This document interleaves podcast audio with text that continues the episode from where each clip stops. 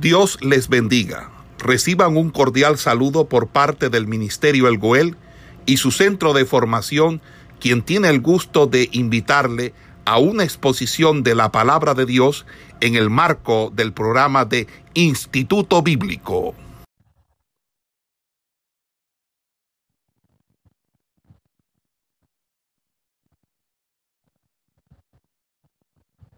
Vamos a ver los géneros literarios y hoy principalmente vamos, vamos a ver lo que es el género narrativo.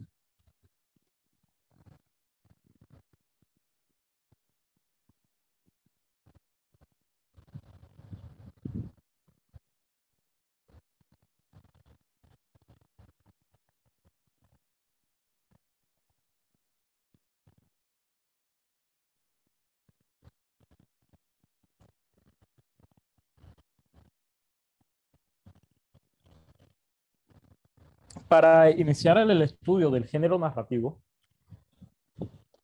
o de la narrativa hebrea como tal, porque si vamos a estudiar el género narrativo hay que, hay que verlo desde el punto de vista hebreo, ya que el Antiguo Testamento más que todo se escribió en hebreo y el Nuevo Texto, entonces hay que analizarlo desde ese punto de vista también.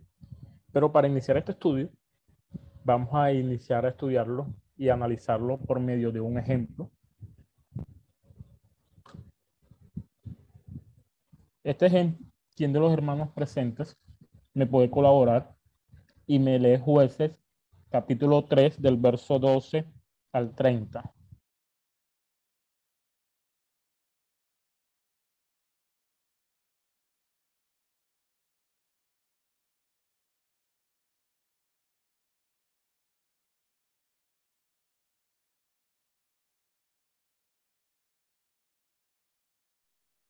Pues es capítulo 3 del verso 2 al 30. ¿Quién de los hermanos presentes me lo puede leer?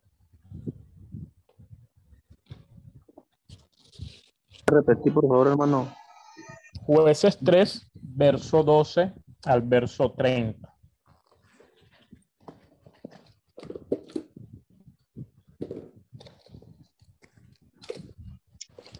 Amén. Jueces capítulo 3, versículo 12 al 13 dice la palabra en el nombre del Padre, del Hijo y del Espíritu Santo. Volvieron los hijos de Israel a hacer lo malo ante los ojos de Jehová. Y Jehová fortaleció a Eglón, rey de Moab, contra Israel, por cuanto habían hecho lo malo ante los ojos de Jehová. Este juntó consigo a los hijos de Amón y de Amalek, y vino e hirió a Israel, y tomó la ciudad de las palmeras. Y sirvieron los hijos de Israel a Eglón, rey de los moabitas, dieciocho años. Y clamaron los hijos de Israel a Jehová, y Jehová les levantó un libertador, a, a hijo de Gera, benjamita, el cual era zurdo. Y los hijos de Israel enviaron con él un presente a Eglón, rey de Moab. Y Aod se había hecho un puñal de dos filos, de un codo de largo, y se le ciñó debajo de sus vestidos a su lado derecho. Y entregó el presente a Eglón, rey de Moab, y era Eglón hombre muy grueso. Y luego que hubo entregado el presente, despidió a la gente que lo había traído. Mas él se volvió desde los ídolos que estaban en Gilgal y dijo, Rey, una palabra secreta tengo que decirte. Él entonces dijo, Calla. Y salieron de delante de él todos los que con él estaban. Y se le acercó a Ot, estando él sentado solo en su sala de verano. Y a dijo, tengo palabra de Dios para ti. Él entonces se levantó de la silla. Entonces alargó a Ot a su mano izquierda y tomó el puñal de su lado derecho y se lo metió por el vientre. De tal manera que la empuñadura entró también tras la hoja y la gordura cubrió la hoja porque no sacó el puñal de su vientre y salió el estiércol. Y salió a Ot al corredor y cerró tras sí las puertas de la sala y las las aseguró con el cerrojo. Cuando él hubo salido, vinieron los siervos del rey, los cuales, vieron, los cuales viendo las puertas de la sala cerradas, dijeron, sin duda él cubre sus pies en la sala de verano. Y habiendo esperado hasta estar confusos porque él no abrió las puertas de la sala, tomaron la llave y abrieron. Y aquí su señor caído en tierra, muerto. Mas entre tanto que ellos se detuvieron, Aod escapó y pasando los ídolos se puso a salvo en Seirat. Y cuando había entrado, tocó el cuerno en el monte de Efraín, y los hijos de Israel descendieron con él del monte, y él iba de delante de ellos. Entonces él les dijo, Seguidme, porque Jehová ha entregado a vuestros enemigos, los moabitas, en vuestras manos. Y descendieron en pos de él, y tomaron los vados del Jordán a Moab, y no dejaron pasar a ninguno. Y en aquel tiempo mataron de los moabitas como diez mil hombres, todos valientes y todos hombres de guerra, no escapó ninguno. Y así fue subyugado Moab aquel día bajo la mano de Israel y reposó la tierra ochenta años. Amén. Tengan, tengan pendientes siempre, siempre este texto, porque con este texto es que vamos a desarrollar todo lo que es o la estructura de lo que corresponde a un género narrativo como tal. La primera parte de un género narrativo es, es entender o comprender la forma en cómo se desarrolla la trama, el argumento o la intriga en lo que se está narrando. ¿Qué es una trama, un argumento o intriga?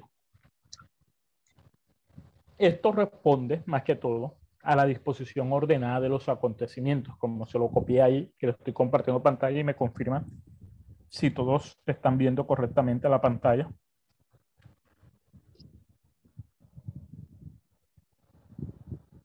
Amén. Es decir, que la trama sigue una secuencia. Amén, amén. Es decir, que la trama sigue una secuencia que se puede ilustrar eh, en, una, en una forma de una pirámide.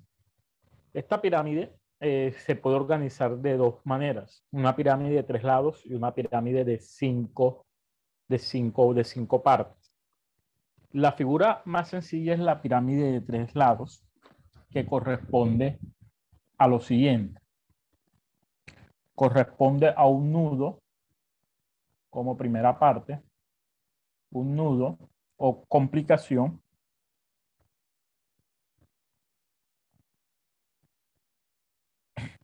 A un cambio clima.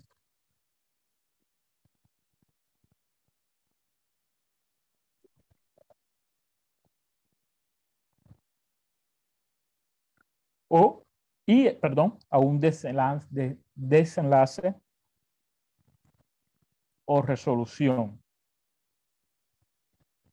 es decir que de una forma muy sencilla de una forma muy sencilla no, porque... La, la, trama como tal va a tener tres partes que nos va a ayudar a entender el desarrollo, el desarrollo de la historia. De esta forma, se puede, se puede encontrar la estructura dentro de la narrativa que encontramos en las Sagradas Escrituras. El nudo o complicación que vendría, siendo un principio o una exposición de, del lugar, de la situación, de lo que se va a desarrollar dentro de toda la trama. El cambio clima, que vendría siendo la parte más alta de la trama, es decir, donde, donde, donde sucede una transformación de la historia. Ahora en el texto de jueces 3 del 2 al 30 vamos a buscar cada una de nuestras partes y la parte final que es el desenlace o la resolución. También hay otra forma, que es una forma mucho más completa y es la que más que todo vamos a ver, vamos a analizar, porque nos ayuda a entender la, la narrativa de una forma mucho más clara y mucho más completa, que vendría siendo lo que se va a llamar como una estructura quinaria.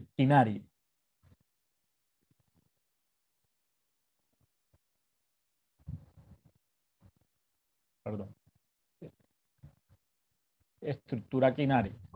Esta estructura quinaria es lo, es lo mismo que estamos viendo en la parte de arriba del nudo, de nudo o complicación, cambio, climas, desenlace o resolución, pero no corresponde de tres partes, sino de cinco partes.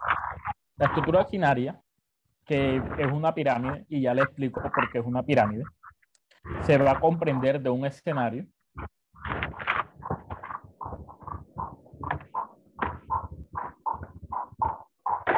tiene abierto. Eh, porfa, eh, la persona, el hermano que tenga abierto el micrófono, me lo, me lo desactiva, que estoy escuchando acá el ruido. Vamos a encontrar el escenario. Vamos a encontrar la complicación. El clímax. El desenlace. Y el cierre. Cinco partes que se puede organizar, perdón, que se puede organizar en, en, una forma de una, de una pirámide para poder entenderla de una mejor manera. ¿A qué me refiero?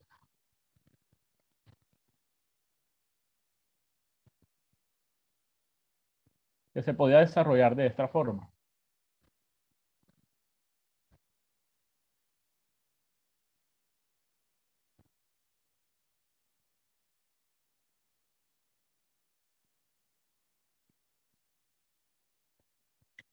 Que se podía desarrollar de esta manera. Tenemos como primera medida el escenario.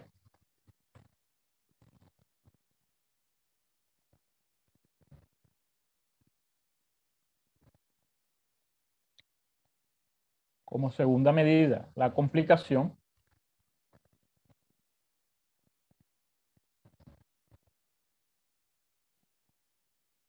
Como la parte más alta de la narrativa, de la historia, el clima.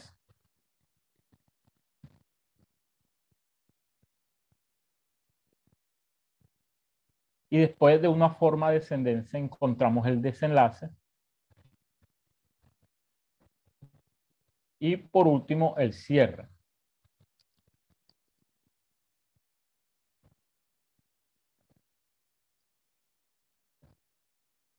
Esto es lo que vendría componiendo a una estructura quinaria, que es la estructura básica o la estructura de, una, de la trama y de la, y, de la, y, de la, y de la historia como tal. Si nos vamos al libro de jueces, capítulo, capítulo 3, del verso 2 al 30, 30 vamos a intentar hallar cada parte de la estructura quinaria dentro de, dentro dentro, dentro de esta narrativa, dentro de esta historia. Si nos vamos al escenario o exposición, al escenario de la historia, de la trama que estamos narrando, miremos que la trama es una disposición ordenada de los acontecimientos y eso va a tener completamente una secuencia que se puede, que se puede ilustrar, que se puede encontrar, es decir, no, no, no, es, no es una secuencia que va a estar cortada, sino que es continua y va a ir en constante aumento hasta llegar al clima y así sucesivamente hasta el cierre. Entonces, si buscamos el escenario, ¿qué vendría siendo el escenario? ¿Qué vendría siendo el escenario? ¿O qué es un escenario?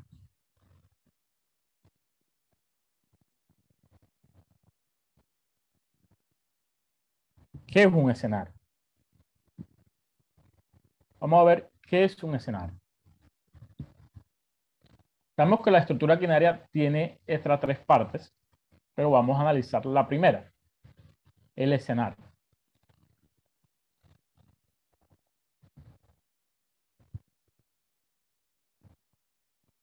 El escenario que vendría siendo, el escenario es crucial, es crucial, ¿por qué? Porque provee el trasfondo físico para colocar la, la, la, acción en el relato.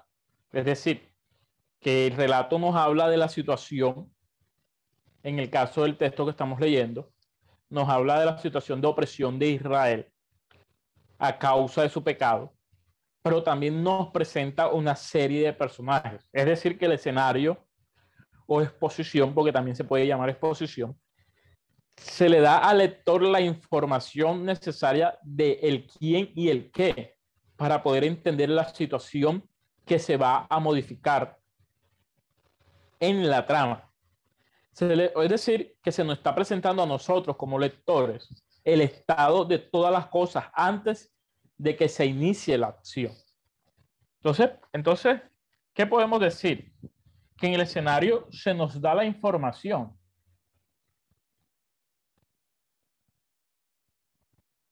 En el escenario se nos da la información necesaria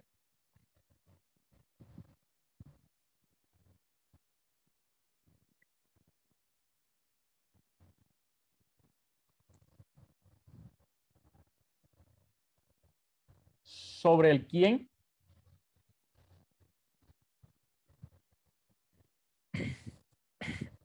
y el qué.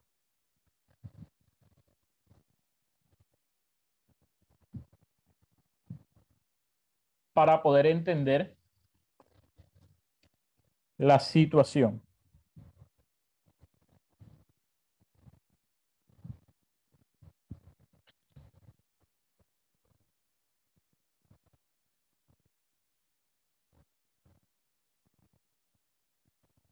Analicemos esto. Si el escenario, que es la primera parte de la estructura crinaria o la primera parte de una trama, vamos a hallar o vamos a encontrar la información necesaria del quién y el qué, es decir, del quién y el qué, sobre quién, sobre quién o sobre qué y quién desarrolla la acción. Vamos, vamos a encontrar, si nos vamos a una historia, sería más bien el lugar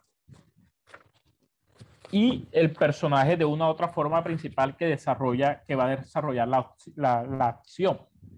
Estamos en el libro de jueces, capítulo 3, en el verso 2. Si leemos el verso 12, vamos a comenzar a entender lo que es un escenario.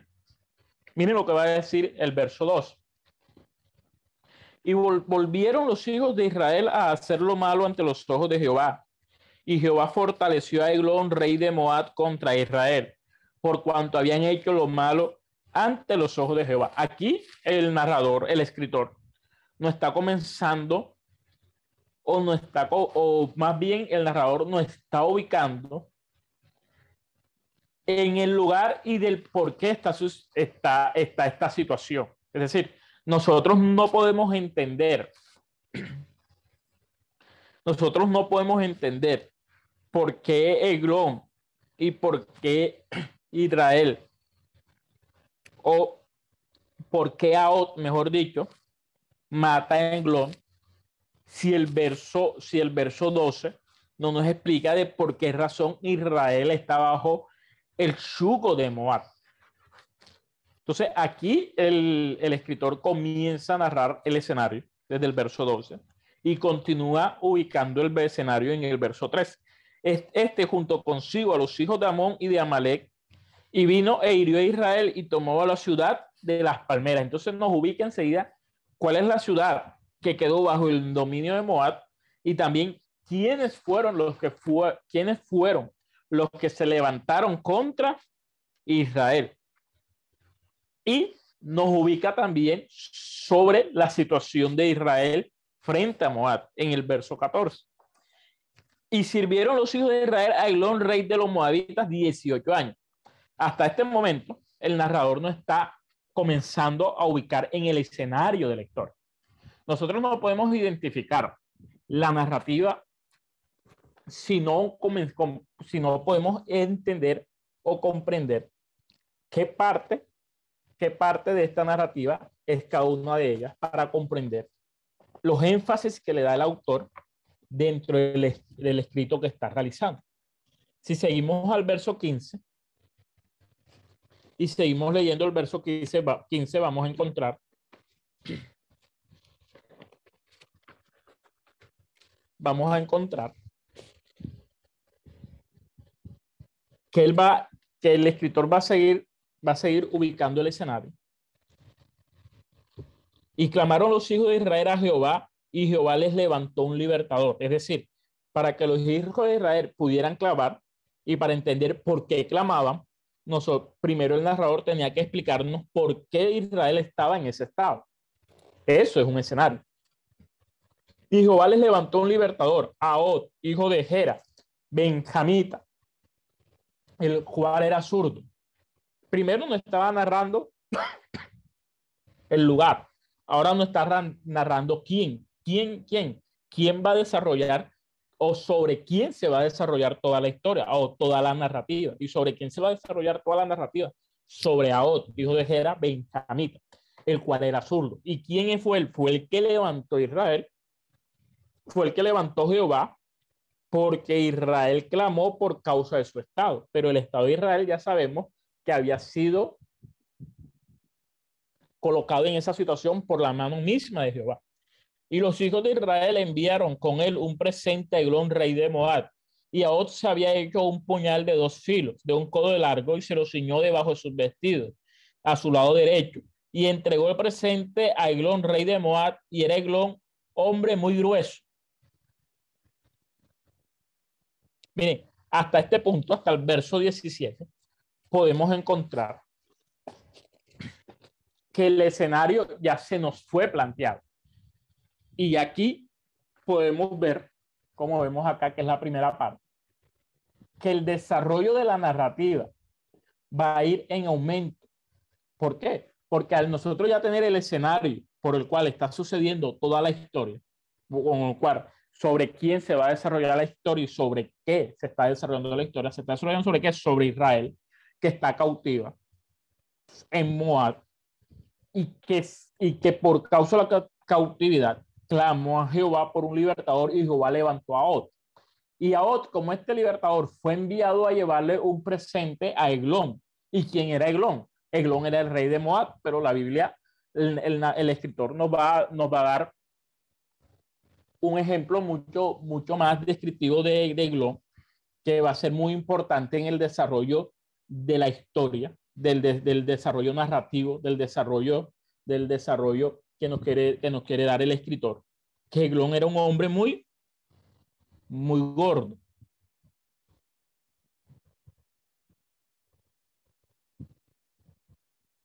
Y Eglón era hombre muy grueso, pero también va a narrar que Aot se hizo un puñal y que lo escondió debajo de su vestido. Miren, hasta este momento no ha sucedido absolutamente nada. Aot no ha hecho nada contra Eglón. Y y no, y no sal, y, el, y, y, la situación no ha cambiado de una u otra forma. Sencillamente se está narrando todo el escenario de la historia. Entonces, ¿qué podemos decir aquí? Que en el libro de jueces, en el capítulo 3, del verso 12 al 17, se haya el escenario de la historia. ¿Sí me están entendiendo hasta este momento, hermanos? ¿O quiere o alguien tiene una pregunta sobre, sobre esta parte?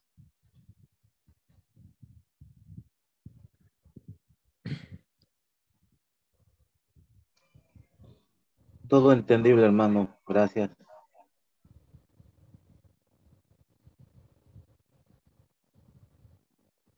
Después del escenario, ¿qué vendría? ¿Qué tendríamos que encontrar según la estructura quinaria que estamos viendo?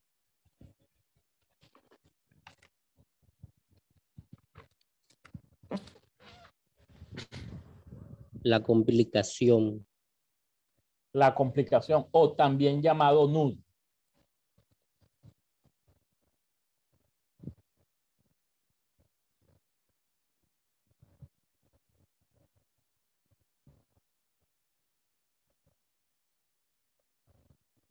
¿Qué es la complicación o nudo? Aquí va a suceder algo muy interesante dentro del desarrollo de la historia. ¿Qué va a suceder?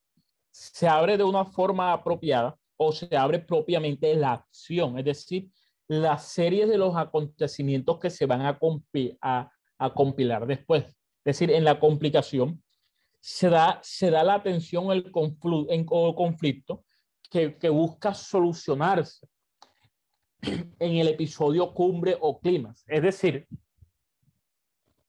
que, en el escenario se nos narra, se nos da, se nos narra eh, la puesta en escena, la puesta en escena de dónde se va a desarrollar la historia, de por qué se está desarrollando la historia y de qué puede suceder en la historia.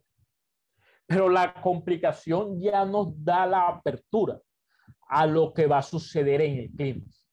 No puede haber un clima en la, en la, en la historia si no hay una complicación dentro de la historia o no existe un nudo dentro de la historia. Entonces, ¿qué sucede? El relato nos va a mostrar a un AOT que va a utilizar que va a utilizar la astucia de, muchas maneras y esto lo vamos a ver. Pero primero vamos a escribir la definición de, complicación para que ustedes la tengan acá en pantalla escrita. Decíamos que se da la atención.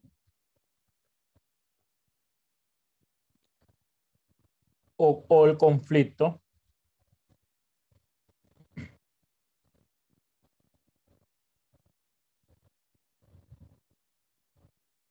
Que busca solucionarse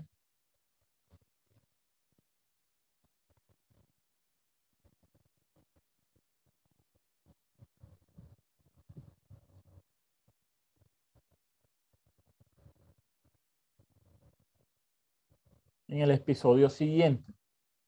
¿Cuál es el episodio siguiente? El clímax.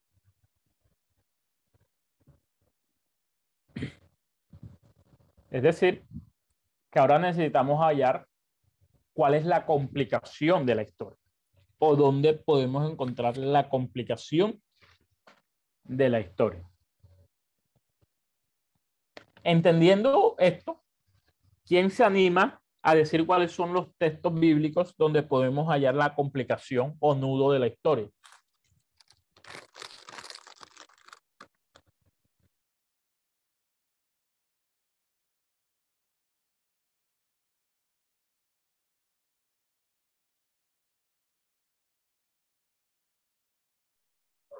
Hermano, cuando él se, cuando él coge el puñal y, se lo coloca eh, del lado derecho, cuando él sale a, cometer el crimen.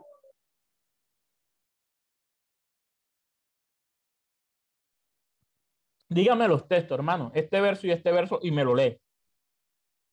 Amén, gloria a Dios. Yo pienso que en el, en el versículo 19 dice la palabra de Dios, mas él se volvió desde los ídolos que están en Gilgab y dijo al rey, una palabra secreta tengo que decirte. Él entonces dijo, calla, y salieron delante de él todos los que con él estaban.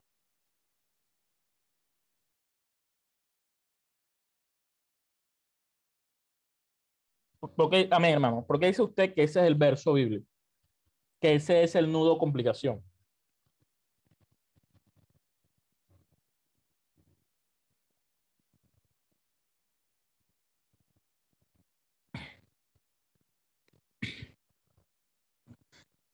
¿Por qué usted, porque usted más, porque usted toma, me están escuchando, sí. Amén. Hermano que leyó, ¿por qué cree que, que aquí se está la complicación de la, de la historia, de la narrativa?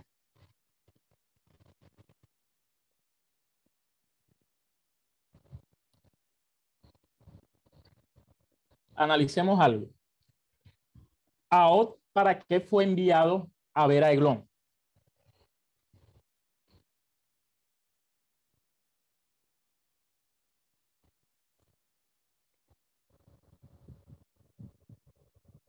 Aot fue enviado para llevar un presente. ¿Ya el presente Aot lo había entregado o no lo había entregado? Ya lo había entregado ya lo había entregado. Es decir, que el hecho de él despedir a los que están con él y volverse a donde está, a donde está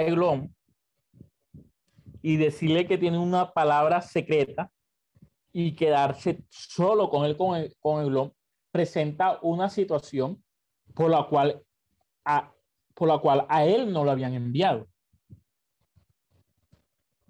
Es decir, se está presentando una complicación en la narrativa, en la historia. ¿Por qué? Porque Aot había sido enviado simplemente a llevar un presente el cual ya había entregado, Pero al, presentar, al, al desarrollar toda esta situación de esta forma, de una u otra manera podemos ver que AOT se está complicando. ¿Por qué se está complicando? ¿O por qué la historia se está complicando? Porque está presentando una nueva problemática, la cual hasta el momento no, no se está viendo. Entonces podemos decir que no solamente el verso 19, sino también el 18.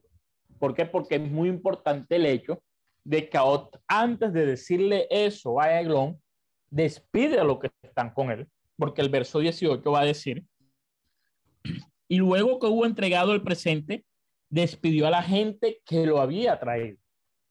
Entonces, el hecho de, de Aot despedir a la gente que lo había traído, va a responder del hecho de por qué Eglón despide a los que estaban con él en el lugar para quedarse solo con Aot. Entonces, simplemente el hecho de despedir de Eglón a lo que estaban consigo es una respuesta al hecho de que Aot también se quedó solo. Y por ende, también va a suceder, va a suceder esto. Pero aquí, en este caso, también el relato nos va a mostrar una astucia que va a usar, que va a usar Aot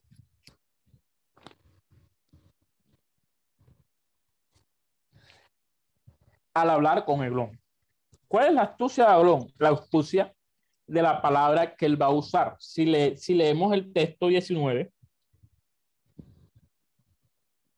mas él se volvió desde los ídolos que están en Gilgal y dijo, rey, una palabra secreta tengo que decir.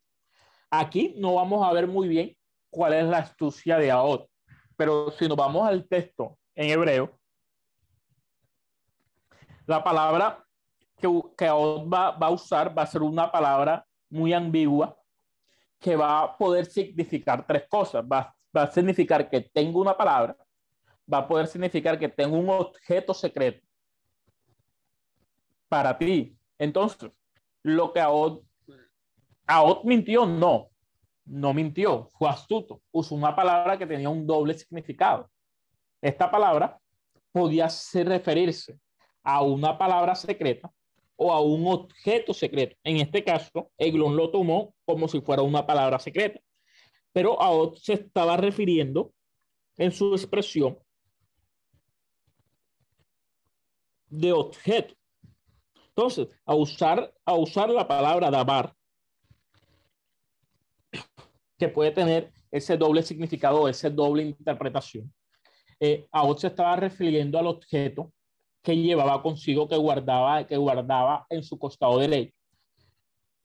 Más que Eglon estaba entendiendo por en el significado de esta misma palabra, que tenía un mensaje secreto. Entonces, aquí también se va a encontrar la complicación de la situación, donde se, se, se va, donde nos va a llevar directamente al clima de la historia. ¿Por qué? Porque si Aot no se regresa y no le dice esto a Eglon, el clima nunca podría desarrollarse o el clima nunca podría, podría, podría suceder en la historia. ¿Cuál es el clima de la historia? ¿O cuál vendría siendo el clima de la historia?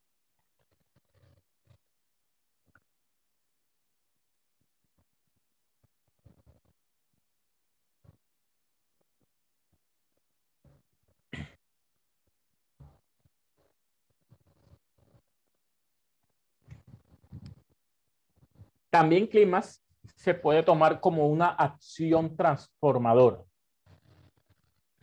¿Qué creen ustedes que yo me, a, al yo hablar de una acción transformadora, a qué me estoy refiriendo?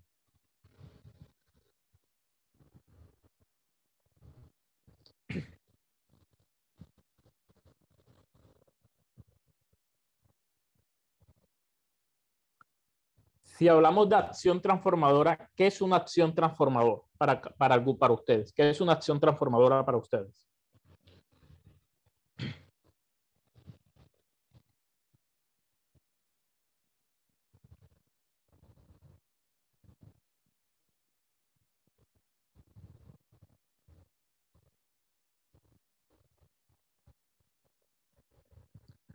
Una acción transformadora es como la palabra, como su mismo nombre lo indica, una acción que transforma toda la historia. Es decir, que el clima es una acción transformadora que hace que la historia dé un giro de 180 grados. ¿Qué sucede? En el relato de jueces, vemos que Aot logra matar a Eglón, que, que, que logra burlarse de los ayudantes de Eglón, y de esta forma sí acabar con el peligro, con el peligro, con el peligro que significaba la opresión para el pueblo de Israel.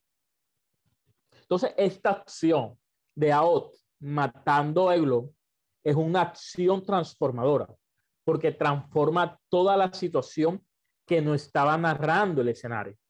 El escenario que no estaba narrando, el escenario no estaba narrando que Israel estaba cautiva bajo el poder de Moab, de Eglon, rey de Moab.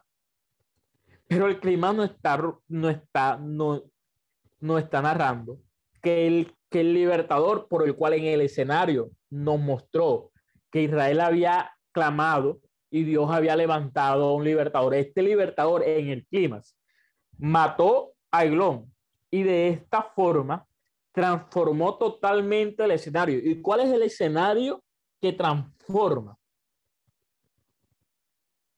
Que vendría siendo ya no adelantaríamos al desenlace, que vendría siendo ya Israel siendo libertado de la mano de Moab. Entonces, ¿qué vendría siendo el clima? El clima, el clima vendría siendo una acción transformadora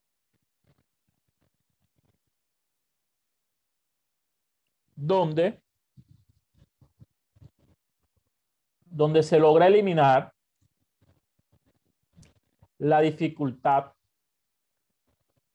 de un obstáculo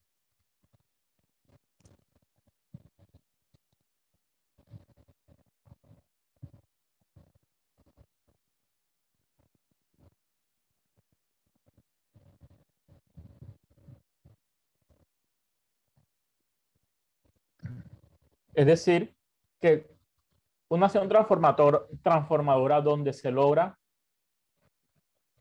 eliminar la dificultad de un obstáculo que se enuncia en la sección, en la sección anterior, es decir, en donde toda la historia da un giro de 180 grados.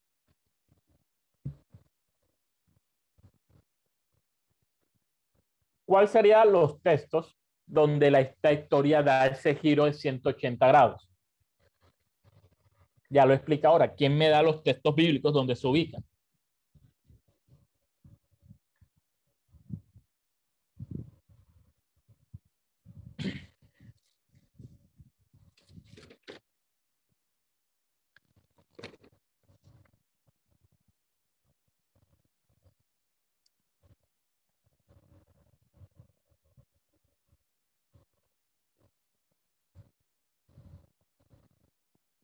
¿Quién me lee del verso 20 al 25?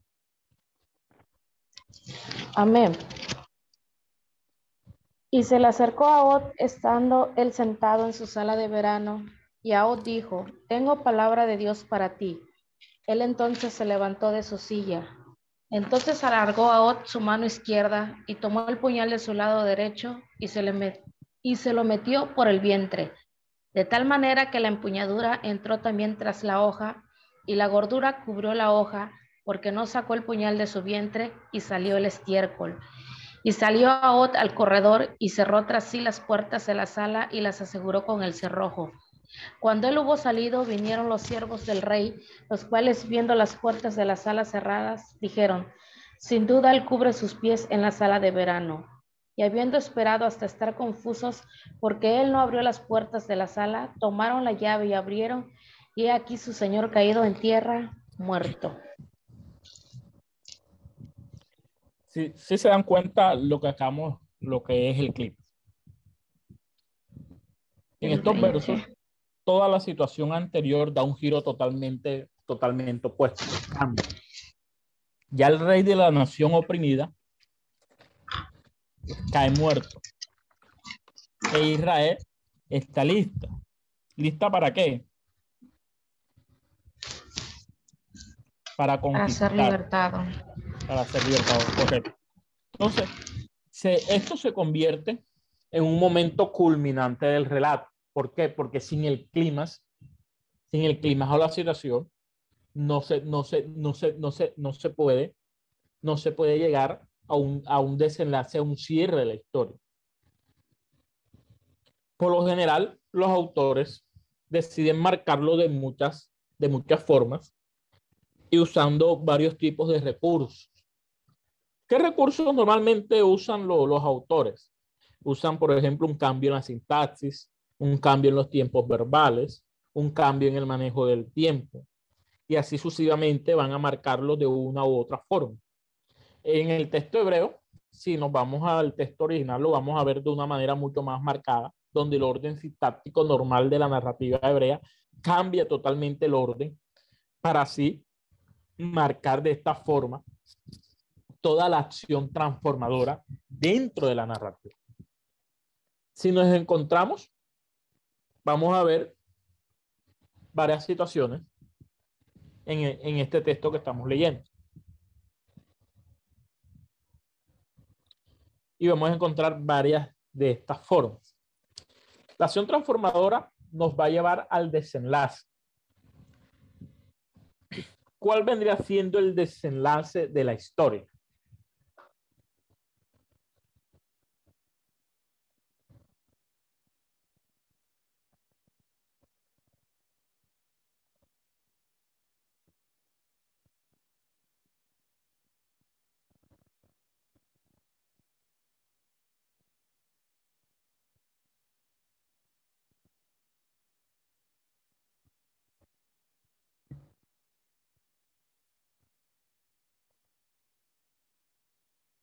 ¿Cuál vendría siendo el desenlace de la historia?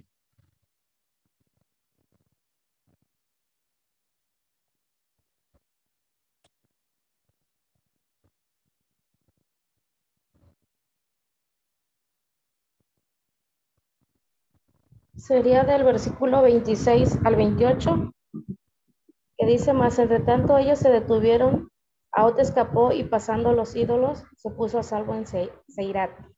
Y cuando había entrado, tocó el cuerno en el monte de Efraín, y los hijos de Israel descendieron con él del monte, y él iba delante de ellos. Entonces él les dijo, seguidme, porque Jehová ha entregado a vuestros enemigos, los moabitas, en vuestras manos. Y descendieron en pos de él y tomaron los vados del Jordán a Moab y no dejaron pasar a ninguno. Correcto. ¿Por qué ese es el desenlace? ¿O qué es el desenlace? El desenlace va a describir los efectos del clima, es decir, que el desenlace va, va, va a salir totalmente del, del o lo va a producir lo que, está, lo que sucedió previamente en el clima de la historia. ¿Qué sucedió previamente en el clima de la historia? Aot mata a Eglón. ¿Qué desenlaza esto? Que el rey de la nación que lo estaba oprimiendo muerto, Israel y el ejército de Israel y los hombres de Israel, al ver al rey muerto, entienden y comprenden que Dios les ha dado la victoria y que Dios los libertará y por ende su espíritu, su aliento se ve fortalecido y salen a la batalla. Al ellos salir de esta forma a la batalla, esto no es solamente un producto de, del clima. Entonces, ¿qué vendría siendo el desenlace? El desenlace va a describir los efectos del clima.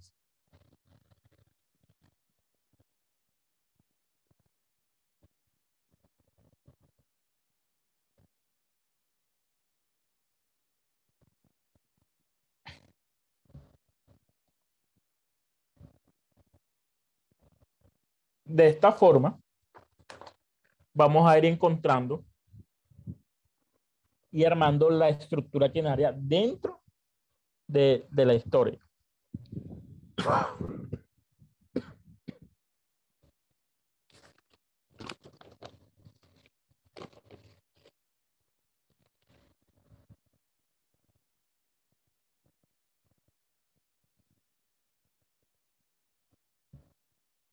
Ya por último, encontramos el cierre. El cierre, como su nombre lo indica, es ya donde se le da fin a la historia o al hecho que se está narrando de una forma u otra. En pocas palabras, en el cierre se va a presentar el nuevo estado, el nuevo estado o un retorno a la normalidad. ¿Cuál sería el cierre de esta historia?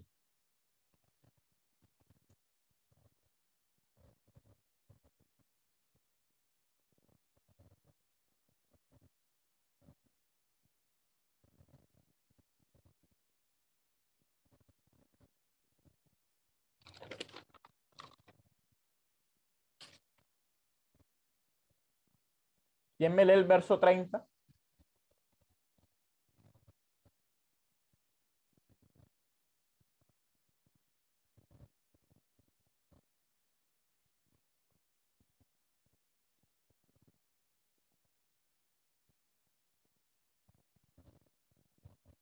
El verso 30 del texto va a decir lo siguiente. Y así fue subyugado Moab aquel día bajo la mano de Israel y reposó la tierra 80 años. Aquí vamos a ver algo muy, muy, muy interesante dentro de la estructura quinaria. Si nos damos cuenta, también podemos decir que el cierre vendría siendo lo opuesto o lo contrario a lo que se está narrando en el escenario. ¿Qué se narra en el escenario? Se está narrando en el texto que acabamos de leer, se está narrando a Israel estando cautiva, pero en el cierre se está narrando a Moab estando cautivo o estando bajo el poder de Israel. Acá se presenta Israel estando bajo el poder de Moab, acá se presenta a Israel estando estando en el Presentan, perdón, se presenta Moab estando bajo el poder de Israel. En la complicación se está presentando a Israel rindiendo pleitesía a, Moab, principalmente al rey, al rey de Glon. ¿Por qué? Porque el llevar un presente a un rey es rendir pleitesía a aquel rey que está, que no está controlando, que no está dominando, en este caso Eglon. Pero en el desenlace se está narrando a un Israel que va a pelear y a enfrentarse, ya no, ya no a rendir decía, sino a luchar por su libertad. El clima no tiene contraposición simplemente en la acción que va a transformar estos, estos cuatro estados contrarios el uno con el otro. De esta forma, esta estructura podemos aplicarla dentro de cualquier narrativa, dentro de cualquier texto narrativo que encontremos en la Biblia, y así poder darle una mejor estructura o una mejor idea al texto que estamos analizando.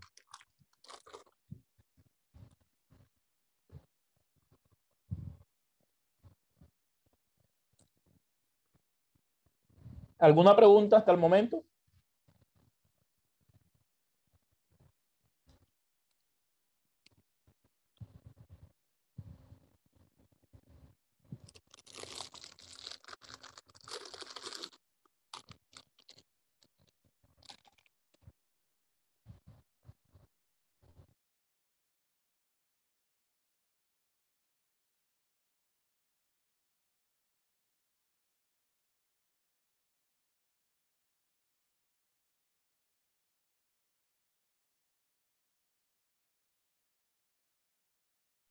No hay preguntas hasta el momento, hermanos.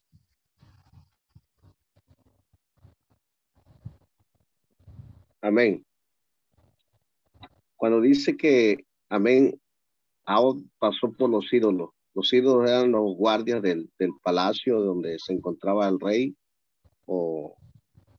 Los ídolos están, están presentando. Los ídolos están narrando una ubicación. Literalmente son, son, son estatuas o, lugares donde se adoraban a estos ídolos. Entonces está, está narrando que, que Aod no se regresa enseguida. O sea, Aod no, no da los regalos, no, no, da, no da no presenta, no presenta la pleitesía, no presenta regalo y en sí ya le dice, si no cada presenta el regalo, se va con, se regresa, pero el momento de regresarse le dice a los que van ustedes, váyanse ustedes y él se devuelve. Al ubicar, al ubicar los ídolos en este lugar es una intención del autor para demostrar que hubo un espacio entre una situación y la, y la otra. Entonces ahí sencillamente el, el autor está narrando o no está ubicando de una manera más clara lo que está sucediendo.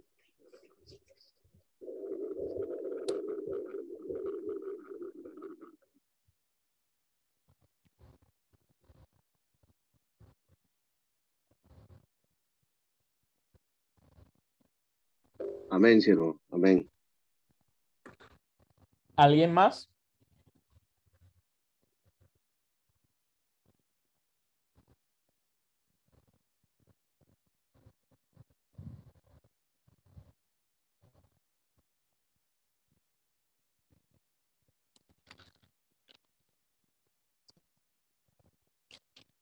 ¿Se animan a hacer este ejercicio con otro texto bíblico?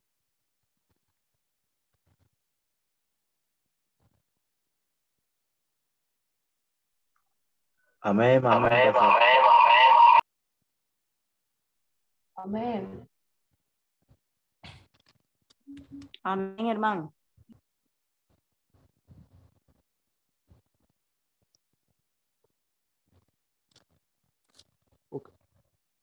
Vamos a hacerlo con la historia que continúa después de esta, que está ahí, ahí, ahí junto a esta, que es la que encontramos en el capítulo 4, donde Débora y Barat derrotan a César.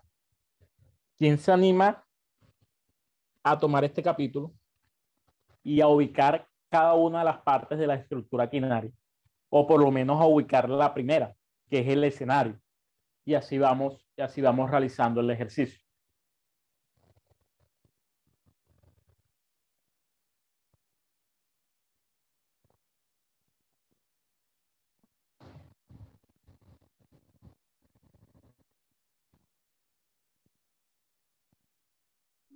Amén, hermano. Amén. ¿Quién va a participar?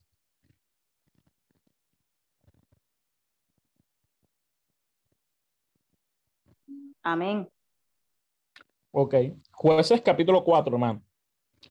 Lea y, y, y ubica dónde cree usted que está, que es el escenario.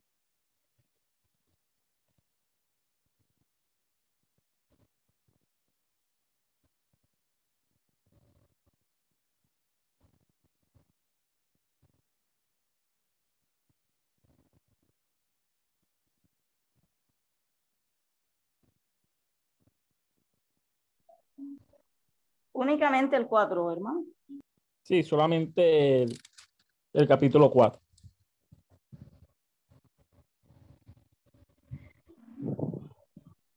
Después de la muerte de Ahod, los hijos de Israel volvieron a hacer lo malo ante los ojos de Jehová. Y Jehová los vendió en mano de Javín, rey de Canaán, el cual reinó, perdón, en Azor. Y el capitán de su ejército se llamaba Císara, el cual habitaba en Aroset Goín. Entonces los hijos de Israel clamaron a Jehová, porque aquel tenía 900 carros errados y había oprimido con crueldad a los hijos de Israel por 20 años. Gobernaba en aquel tiempo a Israel una mujer Débora, profetisa, mujer de la, la, Lapi- Lapidot. Y acostumbraba a sentarse bajo la palmera de Débora, entre Ramá y Betel, en el monte de Efraín. Y los hijos de Israel subían a ella a juicio. Y ella envió a llamar a Barak, hijo de Abinoán, de sedes de Neftalí, y le dijo, no te he mandado Jehová, Dios de Isra- no te ha mandado Jehová, Dios de Israel, diciendo, ve junto a tu gente en el monte de Tabor y toma contigo diez mil hombres de la tribu de Neftalí y de la tribu de Zabulón. Y yo atraeré hacia ti al arroyo de Sisón y, Císara, capitán del ejército de Javí, con sus carros y su ejército, y lo entregaré en tus manos. Barak le respondió, si tú fueres conmigo, yo iré, pero si no fueres conmigo, no iré. Ella dijo, iré contigo, mas no será tuya la gloria de la jornada que emprendes, porque en mano de mujer venderá Jehová a Císara y levantará, y levantándose, Débora fue con Barak a Cedes. Y juntó, Bar, y juntó Barak a Zabulón y a Nestalí en Cedes y subió con diez mil hombres a su mando y Débora subió con él. Y Eber Seneo de los hijos de Obad, suero de Moisés, se había apartado de los ceneos y había plantado sus tiendas en el valle de San, Sana, Sanaín, que está junto a Cedes. Vinieron pues a Císara las nuevas de, de que Barat, hijo de Abi, Abi, Abincán, Abinoán, perdón, había subido al monte de Tabor. Y reunió Císara todos sus carros 900 carros errados con todo el pueblo que con él estaba desde Aros, Aroset, Goín, hasta el arroyo de Sison. Entonces Débora dijo a Barak, levántate, porque este es el día en que Jehová ha entregado a Císara en tus manos. No ha salido Jehová delante de ti, y Barak descendió del monte de Tabor y diez mil hombres en pos de él. Y Jehová quebrantó a Císara, a todos sus carros y a todo su ejército, a filo de espada delante de Barak. Y Císara descendió del carro y huyó a pie. Barak siguió los carros y el ejército hasta Arosek y todo el ejército de Císara cayó a filo de espada, hasta no quedar ni uno. Y Císara huyó a pie a la tienda de Jael, mujer de Aber Seneo, Eber Seneo porque había paz en Javí, rey de Azor, y la casa de Eber Seneo. Y saliendo Joel a recibir a Císara, le dijo, ven, señor mío, ven a mí, no tengas temor. Y él vino a ella, a la tienda, y ella le cubrió con una manta. Y él le dijo, te ruego me des de beber un poco de agua, pues tengo sed y ella abrió un odre de leche y le dio de beber y le volvió a cubrir y él le dijo, estate a la puerta de la tienda y si alguien viene, viniere y te preguntare diciendo, ¿hay aquí alguno? Tú responderás que no. Pero Jael, mujer de Eber, tomó una estaca de la tienda y poniendo un mazo en su mano, se le acercó calladamente y le metió la estaca por las sienes y la enclavó en la tierra, pues él estaba cargado de sueño y cansado. Y así mismo, y así murió, y siguiendo Barak a Císara, a él salió a recibirlo y le dijo, ven y te mostraré el varón que tú buscas. Y él entró donde ella estaba, y aquí Císara yacía muerto con la estaca por la sien. Así abatió Dios aquel día a Javín, rey de Canaán, delante de los hijos de Israel. Y la mano de los hijos de Israel fue endureciéndose más y más contra Javín, rey de Canaán, hasta que lo destruyeron. Amén. Amén. ¿Dónde podríamos ubicar el escenario en esta historia?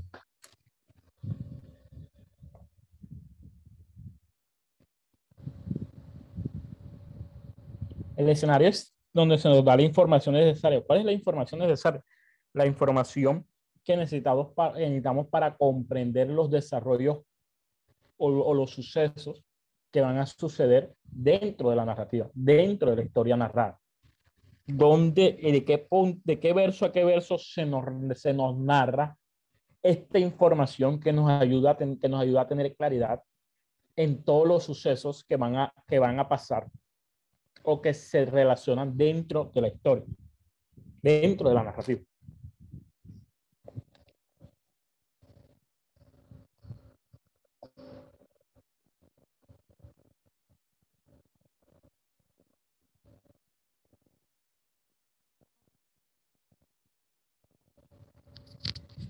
¿Quién se anima?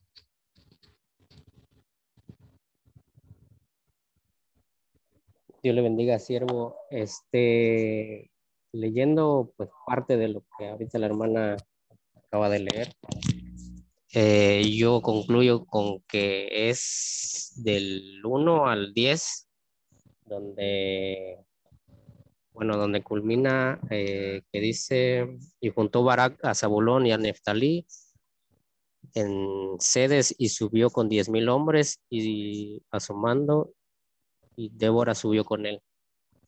Ok. Eh, ¿Le puedo hacer una pregunta, mi hermano? ¿Por qué, usted, ¿Por qué usted excluye el verso 11 del escenario?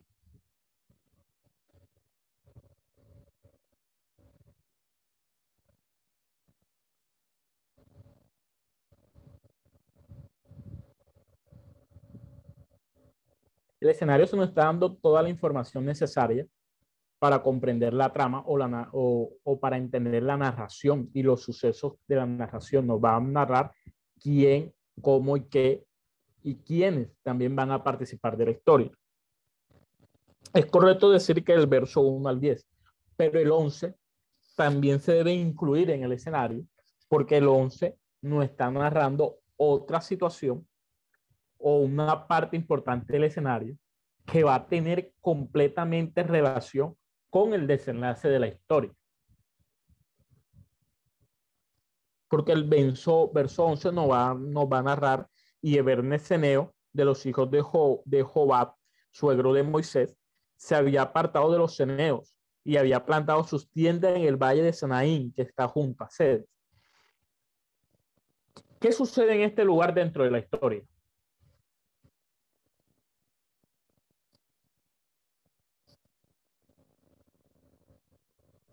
Eh, Perdón. Dígame. ¿Quién iba a decir algo? Este hermano es cuando reúnen todos los carros.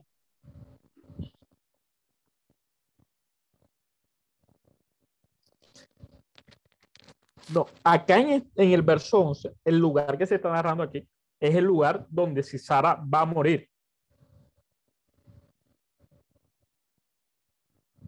Y va a ser, va a ser parte del escenario completo. Entonces, el hermano estuvo en lo correcto de hablar del verso 1 al 10, pero hay que incluir también el verso 11. Entonces, encontramos que en el capítulo 4, en la historia de Barak, de Débora y Barak, perdón, jueces 4, vamos a encontrar que el escenario lo vamos a encontrar del verso 1 al 11. Entonces, ¿cuál vendría siendo la complicación?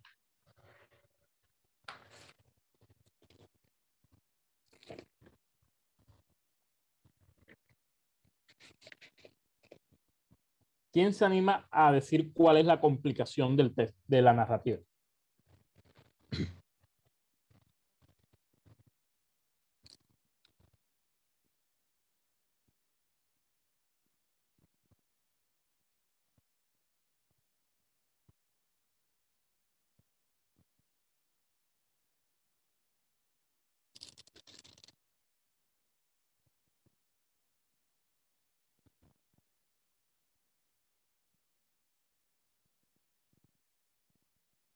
Miren, la complicación es donde se da la tensión o conflicto que se va a solucionar o va a hallar su fin en el clima. El clima va a ser la acción totalmente transformadora, pero la complicación va a ser el conflicto o la tensión que va a dar esa acción transformadora. ¿Y cuál es esa tensión? ¿Dónde inicia esa tensión? ¿Quién se anima? Hermano, en el versículo 14.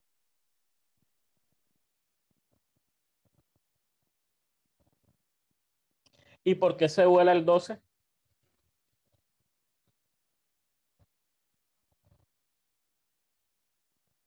El 14 hace parte de la complicación. Bueno, sí, exacto. Comenzamos la complicación inicia en el 12. Exacto, pero yo buscaba, o sea, la mayor concentración, el desenlace, la, la, la, ¿cómo le diría? La Eh, complicación. Exacto, exacto. La complicación es La- que si como- Sara arma su ejército para ir a pelear Exacto. y Débora le dice a Barak que arme su ejército para ir a pelear.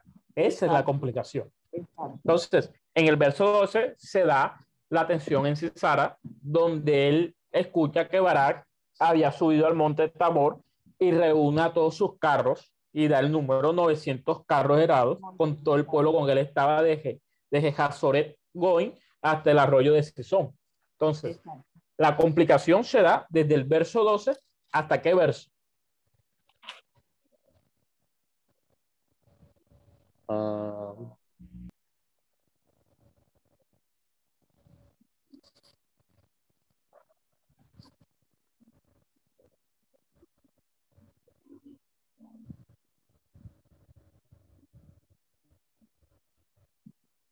Hasta el 16, hermano.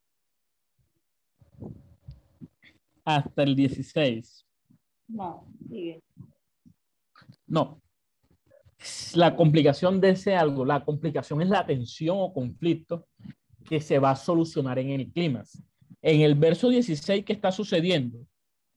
Ya Barak está derrotando a Sisara. Ujú. Esa ya es una acción transformadora. Entonces, eso ya es el clímax. No puede ser hasta el 16. Tiene que ser hasta el verso 14, porque apenas estamos hablando de la tensión o conflicto que se va a solucionar en el clímax. ¿Cuál es la, la tensión o conflicto? Que ambos van a armar su ejército, que ambos salieron con su ejército. Y esto nos lo va a dar del verso 12 al verso 14, porque el 14 va a decir que fue el que usted me dijo. Entonces Débora dijo a Barak, levántate, porque este es el día en que Jehová ha entregado a Sisara en tus manos.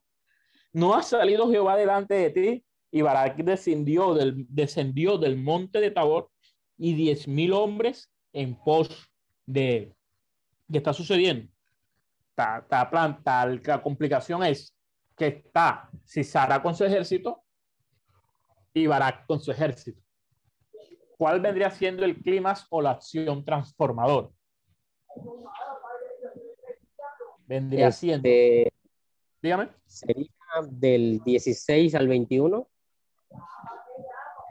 donde eh, empieza la batalla. Bueno, sería desde el 15, ¿no? Donde empieza a huir Císara hasta que, pues, le, bueno, a él es la que le- lo mata, ¿no? La que muere. correcto. La muerte de Sisara eh, ya vendría siendo un resultado del clímax como tal. Es decir, que la muerte de Sisara vendría siendo un desenlace. Recordemos que el clímax es una acción transformadora, es decir, donde se logra limitar, eliminar la dificultad de un obstáculo. ¿Y cuál es el obstáculo mayor que va, que va a enfatizar el texto? Lo que el texto siempre va a enfatizar en esta narrativa, en esta historia, es que Sisara, ¿qué tenía Sisara o qué contenía Sisara? Miren, el verso 3 va a decir, entonces los hijos de Israel clamaron a Jehová porque aquel, ¿quién era aquel? Sisara, el rey, tenía 900 carros errados, es decir, tenía un ejército poderoso.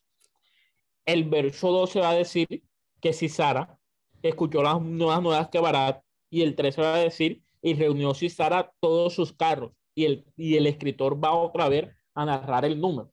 900 carros errados. ¿Cuál era la situación que estaba presentando Israel?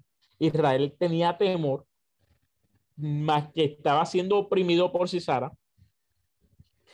Temían que no podían enfrentarse a Sisara porque Sisara tenía 900 carros errados. ¿Cuál es la acción transformadora? Que esos 900 carros errados fueron destruidos, fueron derrotados. Entonces, el clima o la acción transformadora se va a dar solamente en dos versículos, que es el verso 15 y el verso 16, donde este ejército poderoso fue destruido. Y Jehová quebrantó a Cisara, a todos sus carros y a todo su ejército, a filo de espada delante de Barak. Y Cisara descendió del campo y huyó a pie. Mas Barak siguió los carros y el ejército hasta Jaroset, Goin, hasta Jaroset Goin. Y todo el ejército de, de Cisara cayó a filo de espada hasta no quedar ni uno. ¿Cuál es la acción transformadora? Que Cisara se quedó sin ejército.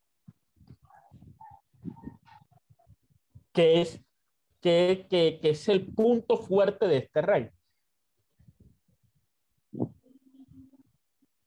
¿Cuál es el desenlace? Que Cisara huye.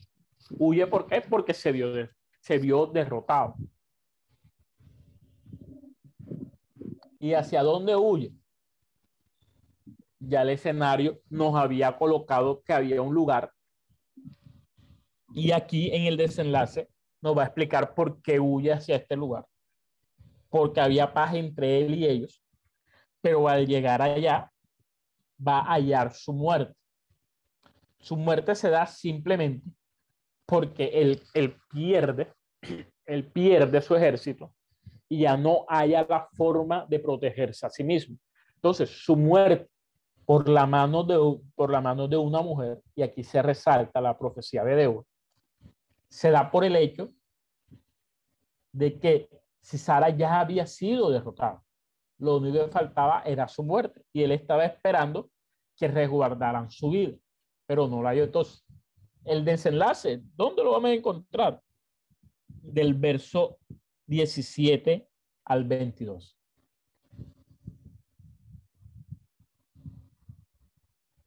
Y al cierra, que vendría siendo lo, o lo opuesto al escenario, no lo va a narrar el verso 23. Así abatió Dios aquel día Javín, rey de Canaán, delante de los hijos de Israel. Y la mano de los hijos de Israel fue, endur fue endureciéndose más y más contra Javín, rey de Canaán, hasta que lo destruyeron. No sé, acá la mano de ellos se estaba, en el escenario, la mano de ellos se estaba fortaleciendo contra Israel. En el cierre, la mano de Israel se estaba fortaleciendo contra la de Canaán. De esta forma, esta estructura la podemos encontrar dentro de toda la narrativa bíblica. Es una de las formas más fáciles para ir, ir, ir no solamente entendiendo la narrativa bíblica, sino también estructurándola para poder predicarla y enseñarla de una mejor manera y de una mejor forma. ¿Hay alguna pregunta hasta el momento, hermanos?